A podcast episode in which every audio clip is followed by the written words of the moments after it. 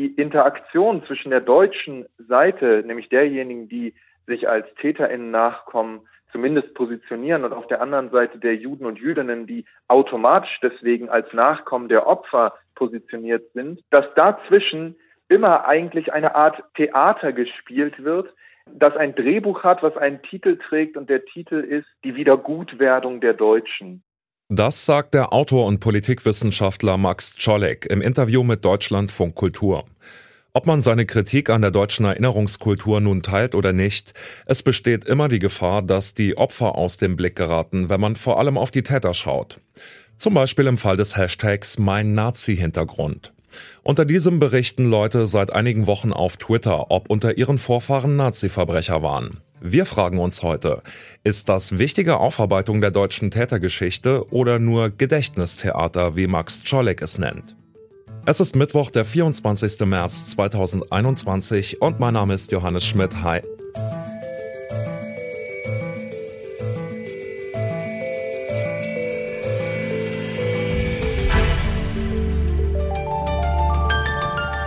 Zurück zum Thema.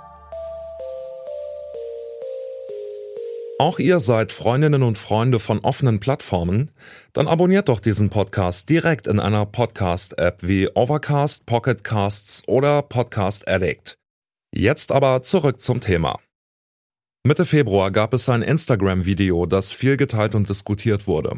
Darin wird über das Erbe der NS-Zeit und die damit verbundene Verantwortung gesprochen. Dabei fällt auch der Begriff Menschen mit Nazi-Hintergrund, womit Menschen gemeint sind, deren Vorfahren vom Nationalsozialismus profitiert haben oder sogar heute noch davon profitieren. Auf Twitter kursiert seit der Diskussion der Hashtag Mein Nazi-Hintergrund, unter dem sich Nutzerinnen und Nutzer mit ihrer Familiengeschichte auseinandersetzen. Dabei geht es aber nicht nur um individuelle Familiengeschichten, sondern um deutsche Erinnerungskultur. Das Problem ist, dass dabei meistens die Täterinnen und Täter im Mittelpunkt stehen und den Opfern des Nationalsozialismus kein Raum gegeben wird. Das kritisiert zum Beispiel auch Max Czolek, der sich in seiner Arbeit mit der deutschen Erinnerungskultur auseinandersetzt. Zuerst habe ich ihn gefragt, was er mit dem Begriff Gedächtnistheater eigentlich genau meint. Ja, genau. Also der Begriff ist nicht von mir, der ist von Michael Bodemann 1996 eingeführt worden, um, sagen wir mal, eine zweite Phase der nach 45er Erinnerungskultur in Deutschland zu charakterisieren. Und was er damit meint, ist, dass es ab ungefähr Mitte der 80er Jahre in Deutschland einen zunehmenden Fokus auf die Erinnerung an den Holocaust, insbesondere auf die Ermordung der Juden und Jüdinnen gegeben hat, wobei die Juden und Jüdinnen zunehmend eine symbolische Rolle zugewiesen bekommen in dem Theater der deutschen Neuerfindung, wenn man so will, der Normalisierung von so etwas wie einem Post-45er Deutschland, was selber sagen kann, wir haben gut erinnert, endlich können wir wieder stolz sein auf Deutschland. Und diese Tatsache allein, dass von deutscher Seite ein Bedürfnis nach Wiedergutwerdung besteht, die ist ja erstmal nicht überraschend. Das ist ja klar, wenn man eine schlimme Tat begeht wie den Holocaust und viele Menschen umbringt oder über Jahrtausende oder Jahrhunderte Gewalt ausübt, wie in Bezug auf Rassismus oder Sexismus, dann fühlt sich das nicht so gut an. Das Entscheidende an der Kritik am Gedächtnistheater ist eher, dass es keinen Platz mehr gibt für die Perspektiven von Juden und Jüdinnen oder anderen von Gewalt und Diskriminierung betroffenen Gruppen, die ja ganz andere Bedürfnisse haben, als die Wiedergutwerdung der Täterinnengesellschaft zu befördern.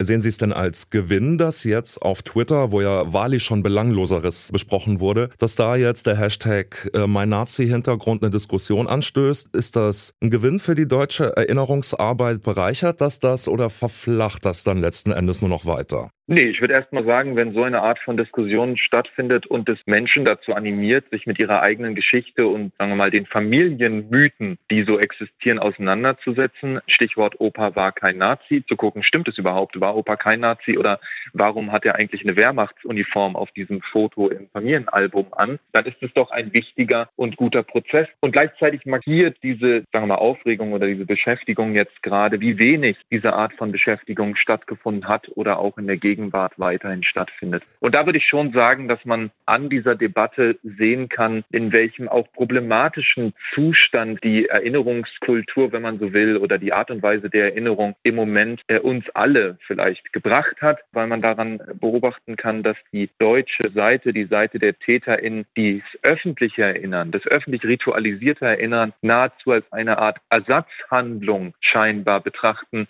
um die familiären Kontinuitäten nicht mehr zu thematisieren. Was würden Sie sich denn für eine Erinnerungsarbeit wünschen? Also damit dieses sicherlich nicht schmeichelhaft gemeinte Gedächtnistheater aufhören kann. Was wäre denn Ihre Vorstellung von einer fairen und gelingenden Erinnerungsarbeit? Also ich glaube, ich würde diesen Begriff des äh, Gedächtnistheaters nochmal aktualisieren um den Begriff des Versöhnungstheaters, weil ich glaube, die deutsche Seite, die stellt sich Erinnerung permanent als Versöhnung vor. Ich glaube, das verhindert eine ähm, angemessene, vielleicht auch erwachsene Form des Umgangs mit Diskriminierung, dass Diskriminierung zu thematisieren nicht bedeutet, dass sie verschwindet und dass wir Räume in einer Gesellschaft brauchen, auch Gedenk- und Erinnerungsräume, die es ermöglichen, zu trauern und wütend zu sein und nicht gleich wieder das sozusagen sozusagen das Versöhnen und das es ist alles gar nicht so schlimm zu inszenieren. Ich glaube, das ist das, worauf eine Kritik am Gedächtnistheater am Ende zielt, einen pluralen Erinnerungsort zu erzeugen, in dem unterschiedliche auch Opferperspektiven neben dem Bedürfnis der Tätergesellschaft nach Entlastung und Wiedergutwerdung steht.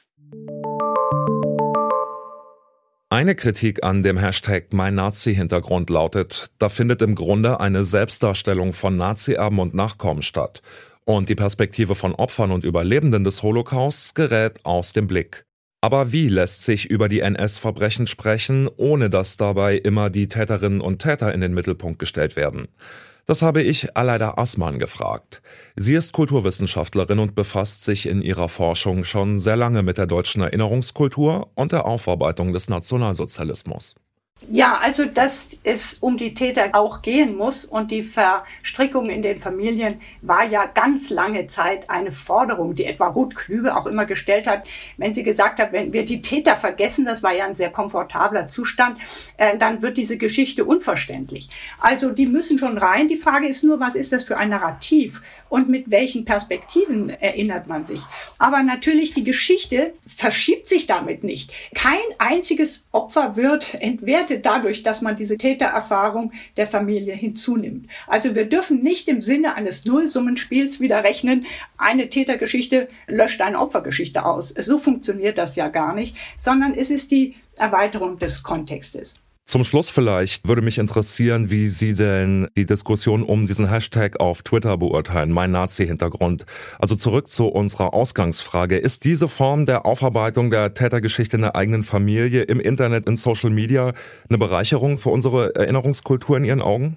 Also dieser Hashtag, den habe ich jetzt im Einzelnen noch nicht verfolgt und welche Geschichten dahinter hängen, wenn es dazu dient, sich damit in den Vordergrund zu spielen und damit einfach Punkte zu sammeln, Follower zu finden, Aufmerksamkeit zu gewinnen und vor allem zu skandalisieren, dann sehe ich darin eine sehr problematische Entwicklung. Wenn es wirklich der Selbstaufklärung dient, dann finde ich das ein sehr wichtiges Unterfangen. Und äh, also dieser Hintergrund, der ist nur dann interessant, wenn man ihn mit dem echten Willen zur Aufarbeitung und zum Lernen und zur Vermehrung unseres Wissens einsetzt und dass dieses Wissen immer weiter vermehrt werden müsste, das ist, glaube ich, auch klar.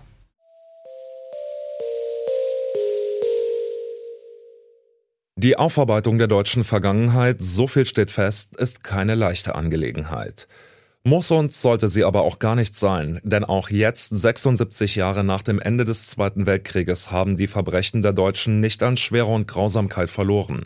Sich kritisch mit der eigenen Familiengeschichte auseinanderzusetzen, hat durchaus seine Berechtigung in der deutschen Erinnerungskultur. Das kann aber nur ein Teil des Ganzen sein. Denn das Erinnern darf nicht nur auf die Täterinnen und Täter von damals aufmerksam machen. Es sollte viel öfter auch die Perspektive der Opfer in den Mittelpunkt stellen. Auch mit Blick auf aktuell diskriminierte Minderheiten, um ihnen Raum zu geben, ihre eigenen Perspektiven in die gemeinsame Erinnerungsarbeit einzubringen. Damit sind wir raus für heute. An dieser Folge mitgearbeitet haben Esther Stephan, Eva Manegold, Max Königshofen und Andreas Propeller. Chef vom Dienst war Oliver Haupt und mein Name ist Johannes Schmidt. Ciao und bis morgen. Zurück zum Thema vom Podcast Radio Detektor FM.